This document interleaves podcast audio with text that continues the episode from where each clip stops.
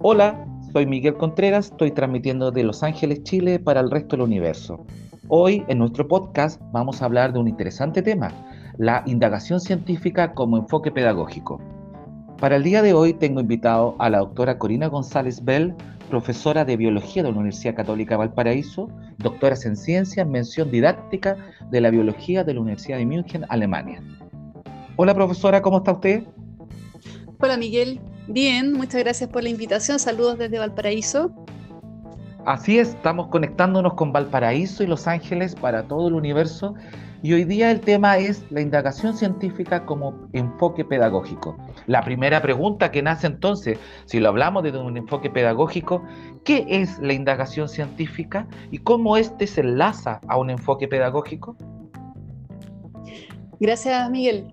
Em, mira, la indagación científica, bueno, hay, varias, varias concepciones que convergen, varias formas de comprenderlo. Por una parte, em, en, la lengua, digamos, no hispana, angloparlante, eh, indagación científica se, se, lo denomina a la manera en que la, la científica, los científicos generan conocimiento. Podríamos pensarlo como una primera forma de comprenderlo es la construcción de conocimiento.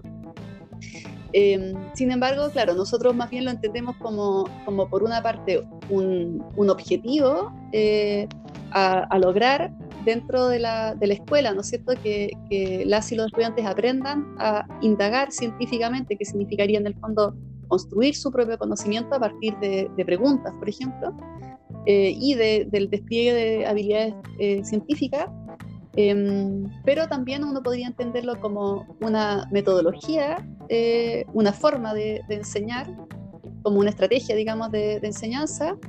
Y habría una cuarta forma de entender indagación científica que, em, que tiene que ver con, con la indagación que, la propia profesora, el propio profesor puede hacer de su propia práctica, ¿no es? De alguna forma eh, así como, como las y los estudiantes pueden investigar fenómenos naturales, por ejemplo, que observan en el entorno, y, uno, una como profesora debiese ser capaz de, promover esa, esa, esa, indagación, digamos, esa, esas investigaciones que hagan las y los estudiantes, uno como profesor, profesora también podría indagar su propia práctica y hacer una investigación respecto de, eh, de bueno, cómo se está generando esa práctica, qué cosas funcionan, qué cosas no, cómo se podría mejorar, etc. Por lo tanto, hay, yo diría que hay cuatro significados posibles del término de indagación científica tratando de juntarlo todo, yo soy scout hace muchos años y me acuerdo mucho que cuando uno ingresaba al, scoutismo, te decían que tú ibas a aprender haciendo las cosas. ¿ya? El aprender haciendo era base de la formación del movimiento scout. Y se mezclaban temas de tecnología, de ciencia, de humanismo, de solidaridad, de principios sociales, etc una serie de cosas que se basaban en el servicio y el aporte a la sociedad. La indagación científica en el enfoque pedagógico busca también que nosotros seamos un aporte para nuestra independiente de la disciplina que desarrollemos, por ejemplo, para abogados o científicos en biología, químicos, etcétera. Em, no, no sé si te podría responder esa pregunta porque, porque yo no, no he buscado eh, de, de, qué otras, en qué otros em, espacios, digamos, se habla de indagación científica fuera de la educación en ciencias. Yo he escuchado a profesores, profesoras de básica, por ejemplo, que enseñan varias asignaturas y que dicen que ocupan eh, la indagación científica como metodología, eh, la ocupan también para enseñar otras, otras áreas, pero la verdad es que desconozco em, desconozco cuánto se hace o cómo, o cuáles son ahí los enfoques. Lo que yo te podría decir es que la indagación científica finalmente, si la concebimos como una manera de generar conocimiento en base a preguntas, eh, claro, en rigor se podría aplicar a, cualquier área, ¿no? si, lo, si lo vemos desde ese punto de vista. Claro, podría ser un mejoramiento a la forma de cómo nosotros estamos enseñando que alguien aprenda, porque en realidad cuando uno va al colegio, eh, te enseñan a aprender, más que el conocimiento en sí, ¿cierto? Que, también va agregado, lo, importante en esto, y es lo que yo entendí, eh, es que la indagación científica busca que tú aprendas una forma de aprender, de, indagar, de, tener información para contrastar, de tener una opinión crítica, de tener pruebas sobre algo, para poder nosotros a partir de eso construir nuestros propios comentarios o conclusiones sobre un hecho o un fenómeno. Eh, dentro de eso, eh, ¿cómo nosotros vemos que es todo este plus ¿cierto? Que, produce la indagación científica, lo pueden aplicar los docentes en el aula. Eh, ¿Requiere de algún método especial? ¿Usted defiende alguna idea, un paradigma? Mira, yo, yo diría que, que, claro, la indagación científica en, principio se, está, asentada, digamos, sobre principios constructivistas que entendemos, ¿no es cierto? Donde donde se entiende que en el fondo eh, las y los estudiantes lo que hacen es construir su propio conocimiento a partir de sus propias experiencias también.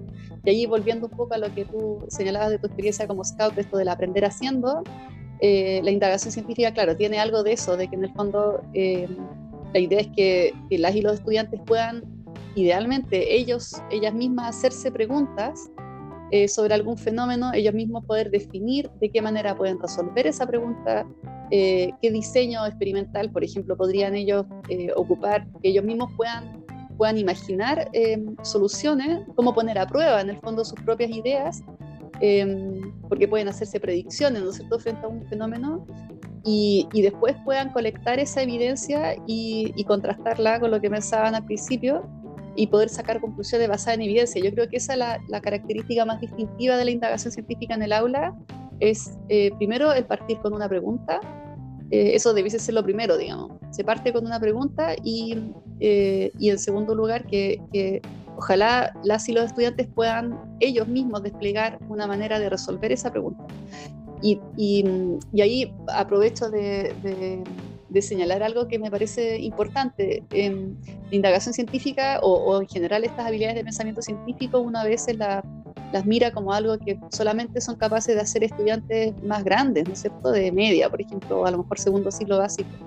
Sin embargo, me gustaría contar eh, muy brevemente un, ejemplo de una profe española que trabajaba con niños de, eh, de, de pre-kinder, me parece, pre-kinder, kinder, por ahí, y que hicieron un proyecto de indagación científica que duró varios meses eh, acerca de los caracoles de tierra, por ejemplo, y ellos se preguntaban, ahí hicieron muchos experimentos, querían ellos resolver muchas preguntas, em, pero claro, primero la profesora les preguntó, bueno, ¿qué querían saber de los caracoles? Y hicieron ahí una lista de preguntas los, los niños y las niñas, y una de esas preguntas era, por ejemplo, si acaso los caracoles escuchaban.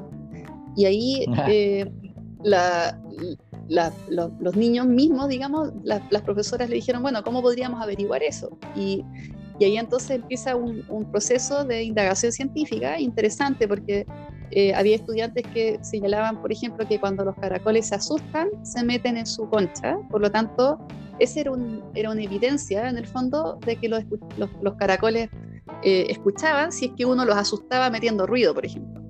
Entonces, a los mismos niños, niñas que, apenas sabían escribir o, básicamente no sabían escribir, eh, se les ocurrió un diseño experimental donde en el fondo se, ponía eh, a caracoles y, se, hacía ruido y se veía entonces qué es lo que pasaba en condiciones de silencio y en condiciones de ruido, digamos. Y ahí los niños y las niñas descubrieron que los caracoles no, no, hacían nada, o sea, los caracoles estaban afuera con sus pechitos al sol. Y los niños metían ruido y los caracoles no se inmutaban, por lo tanto los niños mismos eh, a partir de eso infirieron que, que, los caracoles no escuchaban, lo cual era cierto. Eh, entonces ahí fíjate que los niños y las niñas llegan a conclusiones basadas en evidencia eh, ellos mismos se hacen primero una pregunta, ellos mismos diseñan una forma de poner a prueba esa pregunta y ellos mismos después pueden sacar sus conclusiones. Y ahí están haciendo todo un proceso de indagación científica eh, que... Planteando una hipótesis y contrastándola. Exactamente, a partir de un problema muy sencillo, digamos, aparentemente, ¿no? Pero, pero que lo resolvieron niños de 5 o 6 años. Entonces, ese, esa capacidad de, de preguntarse, de hacerse una pregunta que sea factible de responder también, ¿no? Porque había otra pregunta, por ejemplo, que, era, bueno, si acaso, si el caracol se aplasta, si acaso sobrevive. Eh, era algo que evidentemente se, podía responder, pero, pero suponía matar un caracol, entonces, bueno, esa pregunta la descartaron, pero, eh, pero claro, había, o sea, hay, hay, hay preguntas, eso también es interesante, el, el, visualizar hasta dónde uno puede responder o bajo qué condiciones uno puede responder o no una pregunta y cómo uno puede, eh, o sea, qué tiene que hacer en el fondo para responderla también. Claro, es, un principio que, es un principio que se utiliza mucho en matemáticas. Si uno va a comprobar para una dirección un teorema, tiene que poder trabajarse hacia el otro lado. Y ahí se habla mucho de que, o sea, si te vas a plantear preguntas para una dirección, tiene que poder responderse también la, misma, la pregunta eh, eh, implicada hacia la otra dirección. ¿Te fijas? Quiero, quiero volver un poco eh, al concepto de una investigación que ustedes realizaron en la Universidad Católica de Valparaíso con una serie de otros importantes investigadores sobre la indagación científica como enfoque pedagógico, estudios sobre las prácticas innovadoras de docentes de enseñanza en la región de Valparaíso. ¿ya?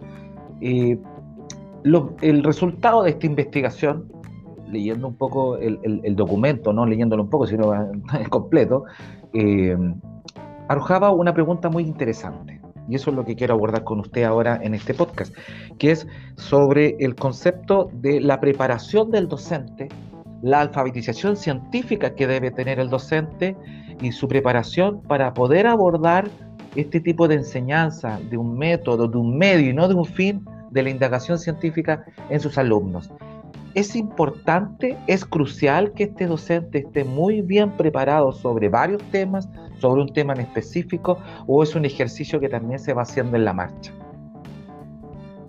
Mira, yo diría que em, no es necesario que el docente esté preparado en términos de contenido, por ejemplo, tanto.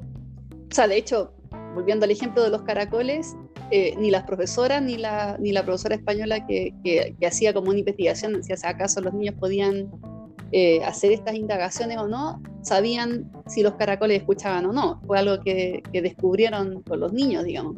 Y en ese sentido, en términos de contenido, no necesariamente un profe quizás debe estar, tiene que estar tan, tan preparado. O sea, puede encontrarse, eso a veces a los profes nos da miedo, ¿no es cierto? Como adentrarse en temas que a lo mejor uno no domina.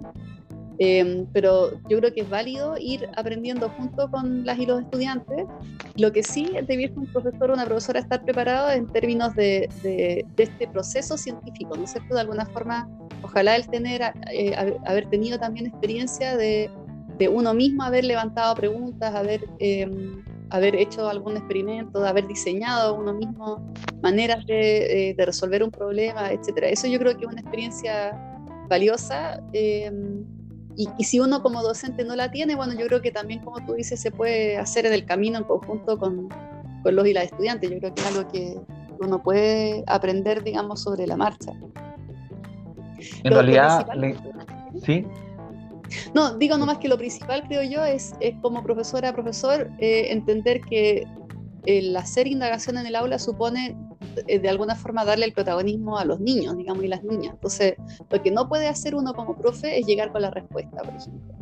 Eso no debe ser, o, ojalá, ojalá tampoco llegar con la pregunta, pero, pero ya bueno, muchas veces uno como profe plantea una pregunta y deja que los mismos estudiantes investiguen cómo resolverlo y está, está bien, pero debiésemos llegar ojalá a que los propios estudiantes planteen sus propias preguntas.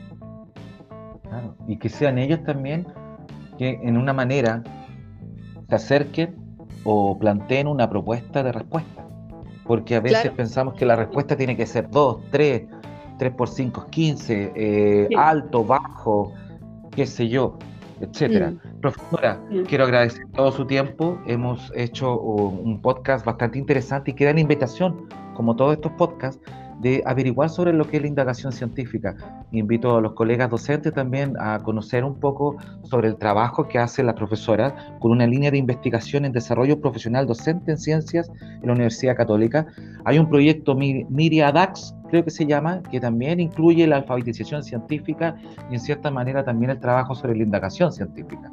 Son conceptos que hay que trabajarlos, hay que revisarlos, así que le agradezco eh, infinitamente, profesora, su presencia y la participación en este podcast. Bueno, Miguel, muchas gracias. Que esté muy bien. Un saludo a todas las profesoras y profesores, sí. En su nombre. Nos estamos viendo. Chao, gracias. Y tú, esté donde estés, gracias por estar ahí.